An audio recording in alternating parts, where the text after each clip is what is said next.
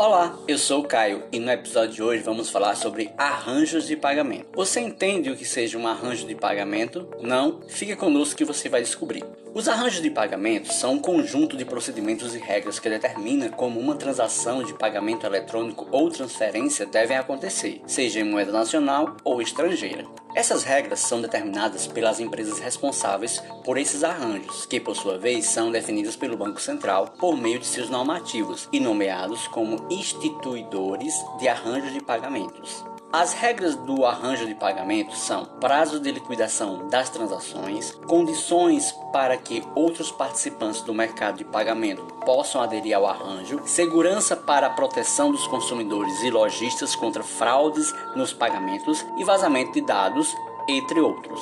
Porém, é importante salientar também que nem todo arranjo de pagamento está sujeito à regulação do Banco Central, como é o caso dos cartões da Private Label, que são emitidos por grandes varejistas e só podem ser utilizados nos estabelecimentos comerciais emitentes ou nos seus parceiros conveniados. Esses são os conceituados arranjos de pagamentos fechados. Também não são sujeitos à supervisão do Banco Central os arranjos de pagamentos de serviços públicos, como provisão de água, energia elétrica e gás, ou carregamento de cartões pré-pagos, de bilhetes de transportes, cartões de vale alimentação e vale refeição. Já os arranjos de pagamentos abertos são aqueles sobre a supervisão do Banco Central. Um exemplo típico é os cartões de crédito emitido pelo banco. Ele pode ser amplamente utilizado em qualquer estabelecimento, desde que a sua bandeira não apresente restrições. E para uma instituição instituição ser considerada integrante de um arranjo de pagamento, deve ter todas as suas atividades previamente definidas pelo regulamento do arranjo, no qual farão parte.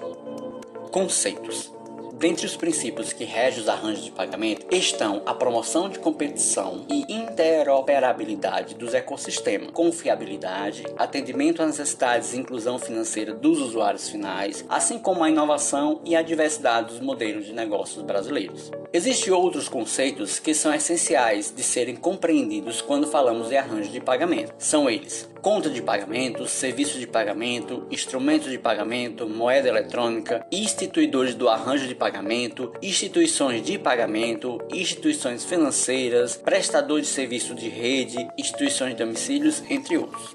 Regulamentação. A Lei número 12.865/2013 é a que define o que é um arranjo de pagamento e como ele pode ser utilizado. E tem as circulares do Banco Central que traz atualizações sobre o assunto supracitado. Dentre elas temos as a circular número 3682/2003, a circular número 3765/2015 a circular 3885/2018, a circular número 3886/2018 e a circular 3887/2018. Essas atualizações, ela é sempre constante, pois o arranjo de pagamento ele é adaptável, então cada nova situações se molda às novas necessidades do mercado financeiro. Se gostou desse podcast, acesse o nosso blog administraçãoconexãocafé.blogspot.com. Lá você vai encontrar mais informações sobre o tema. Tivemos como referência a Revista Brasileira de Administração. Nos siga no Instagram, arroba Conexão com Café e até o próximo podcast.